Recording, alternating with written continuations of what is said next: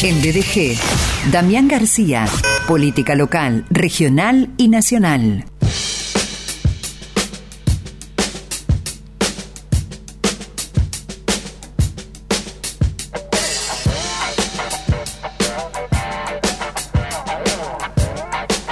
Él es abogado, es mediador, presidente del Instituto de Derecho Electoral del Colegio de Abogados de Rosario, presidente de Sinergia Ciudadana, Centro de Estudios de Políticas Públicas, sinergiaciudadana.org, es columnista BDG desde hace ya un par de temporadas, el doctor Damián García en BDG. ¿Cómo estás, Sergio? Un gran abrazo para vos y para toda la audiencia. ¿Cómo te va, doctor? Muy bien, muy bien esta tarde que ahora salió un poco el sol, pero es una tarde desapacible. Sí.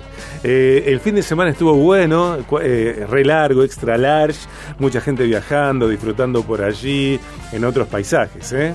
Sí, sí, aprovechamos para viajar con la familia, un tremendo lío para volver, mm. o sea, un, tardamos horas y horas de más, pero, pero bueno, lindo, sí, se disfruta cambiar un poco de aire, sobre todo ir a otra provincia, eh, como es la provincia de Córdoba, qué provincia tan linda, ¿no? Con tantos paisajes eh, y tan cerquita que nos queda.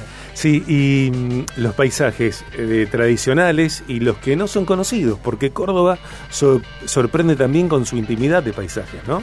Sí, sí, y a uno también le queda esa sensación de, por qué no se explota más en la provincia de Santa Fe cuestiones que tienen que ver con lo mm. turístico, ¿no? Me parece más, independientemente de que son otros paisajes, eh, cada, cada provincia tiene, tiene su, su parte linda, ¿no? Santa Fe, perdón. Sí, no digo, Córdoba tiene montañas, tiene ríos, arroyos, pero Santa Fe también, Santa Fe tiene un, río tan lindo como el Paraná, tan, tan grande como el Paraná, tiene mucho como para explotar y, creo, calculo que no, no, está, no es explotado de la misma manera. Santa Fe tiene una riqueza en términos de biodiversidad eh, que podría repercutir en el mundo, mirá lo que te digo. Eh, repercusiones, eh, las que tienen las noticias, los hechos, los sucesos político-partidarios en este año lleno de elecciones. El doctor Damián García viene hablando de, analizando las elecciones, por ejemplo, en La Rioja, Misiones, Jujuy, Salta, La Pampa, Tierra del Fuego. Eh, la semana anterior, Festival de Listas en Santa Fe, ocho frentes y en términos de política nacional después de lo que sucedió el jueves en Plaza de Mayo eh, con eh, un discurso por parte de la vicepresidente Cristina Fernández de Kirchner adelantado en términos de horario porque el clima no era apacible para tanta gente que se concentró allí, que fue concentrada allí, eh, con una foto en escenario en la que estaban los potenciales precandidatos y una pregunta que nos contestará como lo veas, da mi querido. Eh, Guado de Pedro, ¿pica en punta? Sí, Sergio, creo que mm, vamos a dejar descansar un poco la política provincial, de la que venimos hablando varias veces en la columna, y hablando un poco esto de la política nacional. Creo que lo del 25 de mayo fue una señal, una bendición por parte de Cristina a Guado de Pedro, a bailar el Guado Guado sería. Eh, eh, a bailar el Guado Guado no tienes ideas, mira que no faltan. ¿eh? No, no faltan. No, siempre algo va a salir con eso. Seguro, seguro. Em, creo que lo de Guado de Pedro me parece que es un hecho que es el representante del cristianismo, por lo cual estimamos que en la boleta electoral va a estar. ¿no? Recordemos que el 24 de junio el 24 de junio vence, es el plazo por el cual se tiene que presentar listas nacionales, que no falta tanto, o sea, parece poco, pero falta un mes únicamente. Y lo que restaría definir, en el caso que vaya Guado de Pedro como representante del cristianismo, si va a ser una boleta mixta en cuanto a llevar algún tipo de candidato de otro lado, o sea, de otro tipo de sector, como puede ser Sergio Massa, alguien que representa a lo mejor algo más del centro, o que busque también votos por otro lado, o si va a ser una fórmula puramente, puramente cristinista, ¿no? o puramente kirchnerista, y eso es lo que resta eh, decidir, que también se terminará de decidir cuando se defina si va a haber o no va a haber paso en cada uno de los frentes, ¿no? o sea, en el frente de todos, si decide que hay paso, bueno, lo que se tendrá que ver es si hay una fórmula fuerte con un representante del kirchnerismo y un representante del no kirchnerismo, pero que traccione votos de otro lado, como te dijimos antes, como puede ser Sergio Massa, o si va a haber una fórmula puramente cristinista, puramente kirchnerista, en la cual me parece que ya es una utopía para todo aquel que piense que Cristina Fernández de Kirchner va a estar en la boleta. Yo creo que ya dio todas las señales de que no quiere estar, tendrá sus razones, quizás ve que no es la coyuntura como para postularse o, considera que es un momento como para realmente em, despegarse de un, potencial o un posible resultado electoral magro o no tan bueno como se espera. Y bueno, y se verá cómo se termina definiendo ese tipo de fórmulas conforme las expectativas que se tengan. Eh, creo yo que sigue habiendo personas que hasta que no eh, se oficialicen las eh, listas, bueno, siguen pensando que la posibilidad de que Cristina Fernández de Kirchner se presente a algo, bueno, está allí latente porque sabemos que la política partidaria y la actitud de, esta persona pueden generar o pueden producir sorpresas. por otra parte, algún canal de noticias por allí se pregunta, eh, Massa, ¿de Pedro o de Pedro Massa? ¿Por qué iría primero uno o el otro? Eh, en días, en horas, cuando eh, Sergio Massa también, según algunos comentarios periodísticos, se mueve como precandidato, estrena el avión presidencial, viaja a China con Máximo Kirchner, bueno, en busca de, de fondos, entre otras cosas. De, ¿Quién iría primero y por qué, te parece? Sí, yo creo que es tal el grado de locura que aún después del cierre de lista esa misma gente va a pensar que se puede postular de cualquier manera que no, hay que esperar, hay que esperar. Después del cierre de lista va a seguir pensando eso. Pero bueno, o sea, el tema de lo de Massa, que Massa eh, hace ya un tiempo largo está eh, realizando el interinato de presidente, esto es como cuando echan al presidente, bueno, Alberto Fernández lo echaron, pero ninguno se lo dijo todavía. Y Massa asumió y, esto que estamos viviendo hace ya, desde que asumió como superministro Massa, es la presidencia interina de un país que tiene una figura meramente decorativa como Alberto Fernández, porque una figura absolutamente decorativa en este caso, eh, había una imagen tristísima del fin de semana, se fue con la guitarra Chapadmalal, mientras estaba Cristina en, tratando de recomponer lo que le queda del kirchnerismo o del núcleo duro, estaba Alberto Fernández con su guitarra en Chapadmalal, o sea, una, una cosa muy... Que en el TEDEUM también recibió las críticas de, de líderes de la Iglesia Católica. Sí, sí, sí, pero una, cosa muy bizarra o muy propia de lo que se está viviendo ahora, que es Massa siendo presidente interino y esperando las elecciones. Ahora, Massa representa, eh, en cierta forma, representa el status quo.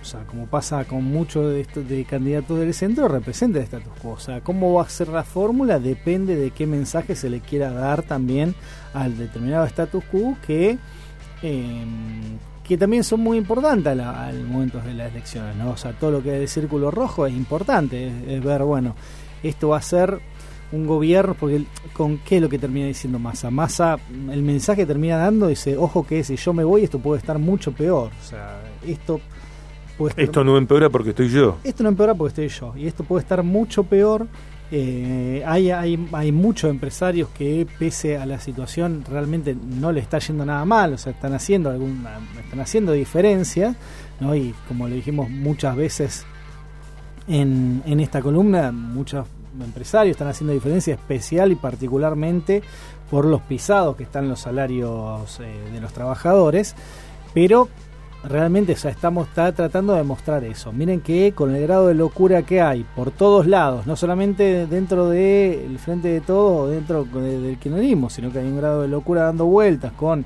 candidatos que son volátiles, candidatos que no sabemos para qué lado puede disparar, como un Javier Milei, como si se quiere en menor medida una Patricia Bullrich, yo soy la opción más de centro o más, más eh, sensata, ¿no? O que más más previsible para todo determinado círculo rojo y creo que va a tratar de empujar con eso. De cualquier manera, creo que el electorado está en otro lado.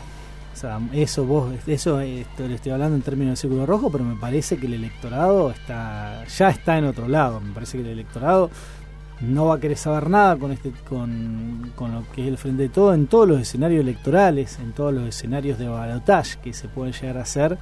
Si es que el frente de todos llega al balotaje, pierde con cualquiera de las otras fuerzas. Mm. O sea, pierde con Juntos por el Cambio y pierde también con Javier Milei.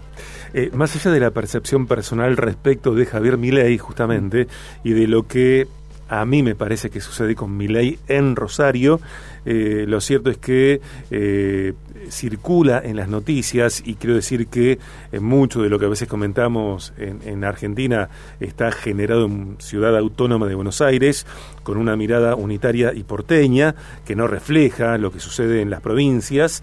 Eh, digo, eh, el crecimiento, el potencial crecimiento o el presunto crecimiento de Javier Milei, de su plataforma, convocando por ejemplo al DIPI como intendente, ¿no? Esas cuestiones propias de la época.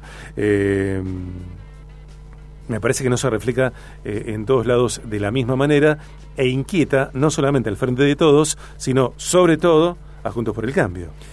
Sí, que, eh, además de que, más allá de que el crecimiento de Javier Milei también se hace mm, a costa de Juntos por el Cambio Sí. y a costa también un poco del Frente de Todos, porque agarra votos de todos lados, creo que alguna de las el mayor crecimiento de Milei se produce por el descalabro, el desconcierto que es en este momento, aún hoy, Juntos por el Cambio, porque Mm. vos de Juntos por el Cambio tenés dos candidatos que supuestamente, esto siempre en los papeles, son los más competitivos, que Horacio Rodríguez Larreta y Patricia Bullrich, eh, de los cuales todavía no se conoce ni quiénes son los candidatos a vicepresidente eh, de, de ninguno de los dos, sea, directamente. O sea, si van a ser radicales, si van a ser de otro espacio, cómo están conformados, hay intendentes que van de un lado al otro todo el tiempo, o sea, es, es un desconcierto, o sea, el mensaje que está dando Juntos por el Cambio ¿no? a nivel nacional es realmente desconcertante, es desconcertante.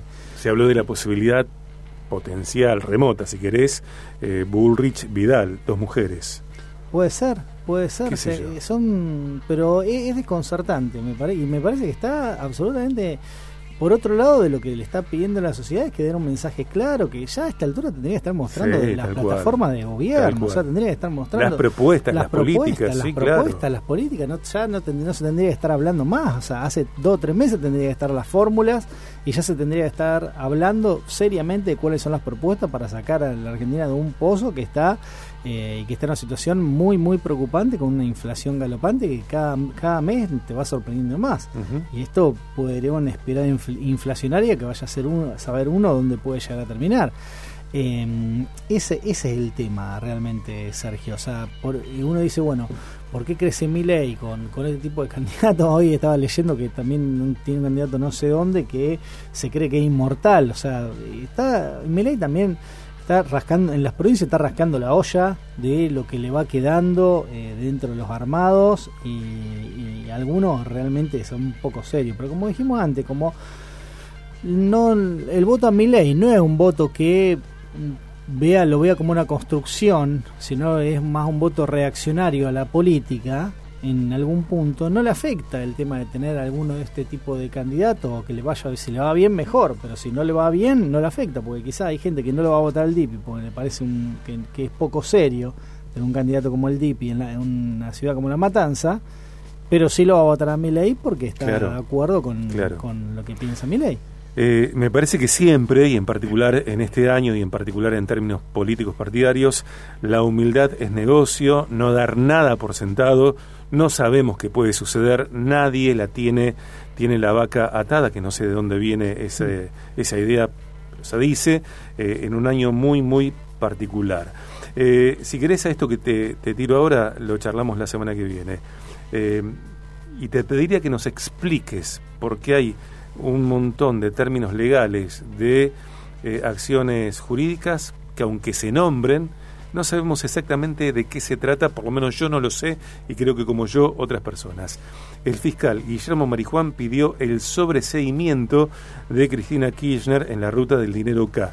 El funcionario sostuvo que es innegable la relación entre la vicepresidenta y Lázaro Báez, pero que no se pudo comprobar la participación de la exmandataria en las millonarias maniobras de lavado por las que fue condenado el empresario. Te lo tiro ahora a un minuto para las noticias, si querés lo hablamos eh, la semana que viene. Pero entender eh, este tío vivo, diría que es...